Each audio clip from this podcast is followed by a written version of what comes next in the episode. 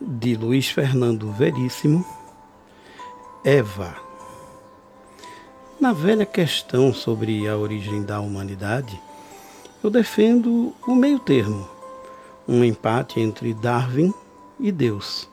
Aceito a tese darwiniana de que o homem descende do macaco, mas acho que Deus criou a mulher.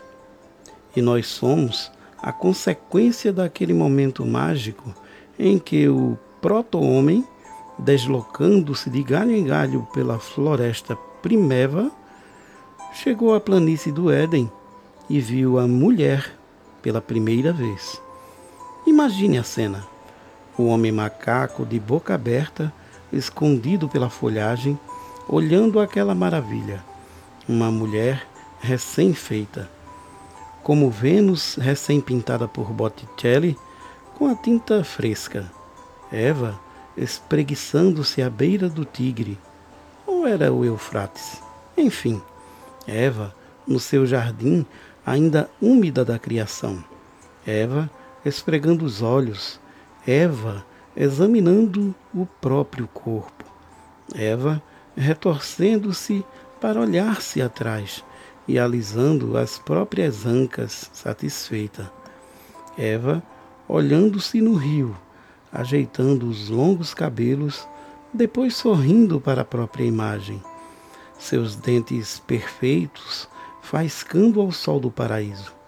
E o quase homem babando no seu galho. E, com muito esforço, formulando um pensamento no seu cérebro primitivo Fêmea é isso, não aquela macaca que eu tenho em casa.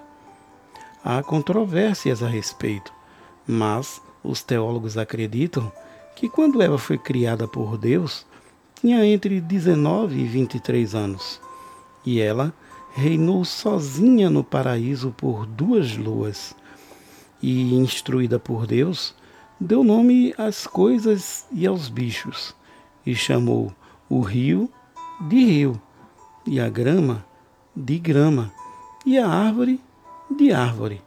E aquele estranho ser que desceu da árvore e ficou olhando para ela como um cachorro de homem. E quando o homem sugeriu que coabitassem no paraíso e começassem outra espécie, Eva riu, concordou só para ter o que fazer, mas disse que ele ainda precisaria evoluir muito para chegar aos pés dela. E desde então temos tentado. Ninguém pode dizer que não temos tentado.